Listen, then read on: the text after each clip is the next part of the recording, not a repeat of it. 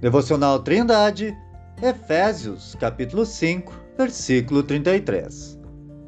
Assim também vós, cada um em particular, ame a sua própria mulher como a si mesmo, e a mulher reverencie o marido. No versículo anterior, Paulo aplicou o casamento entre um homem e uma mulher à união que há entre Cristo e sua igreja. Agora, ele conclui esta sessão intimando o homem a amar sua mulher como ama a si mesmo e pedindo à mulher que reverencie seu marido. O homem que ama a si mesmo alimenta, cuida e protege o seu próprio corpo.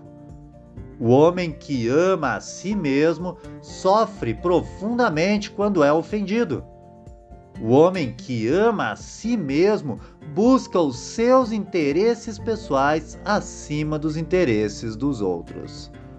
Amar a si mesmo de forma egoísta é uma consequência do pecado.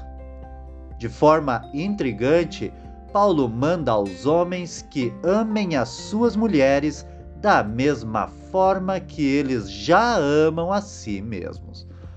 Quando isto acontecer, o homem estará amando sacrificialmente como Cristo amou a igreja.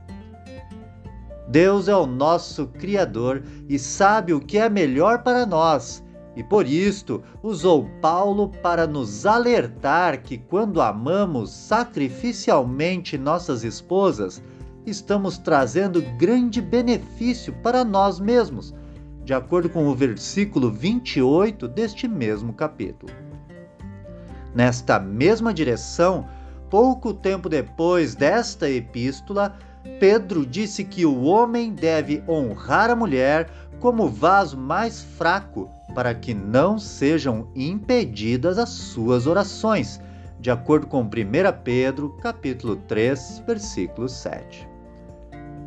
Pedro disse também que as santas mulheres do passado eram adornadas pela mansidão em sujeição aos maridos, e usou o exemplo de Sara, que obedecia a Abraão, chamando-lhe Senhor, conforme 1 Pedro, capítulo 3, versículos 5 e 6. Assim, quando a mulher reverencia o marido, prestando-lhe o devido respeito, sendo-lhe fiel e submetendo-se à sua liderança, ela está obedecendo o plano de Deus para o casamento e reflete a igreja em sua fidelidade e amor a Jesus. Querido ouvinte, se as instruções divinas forem seguidas pelo homem e pela mulher no casamento, não haverá motivos para brigas e separações.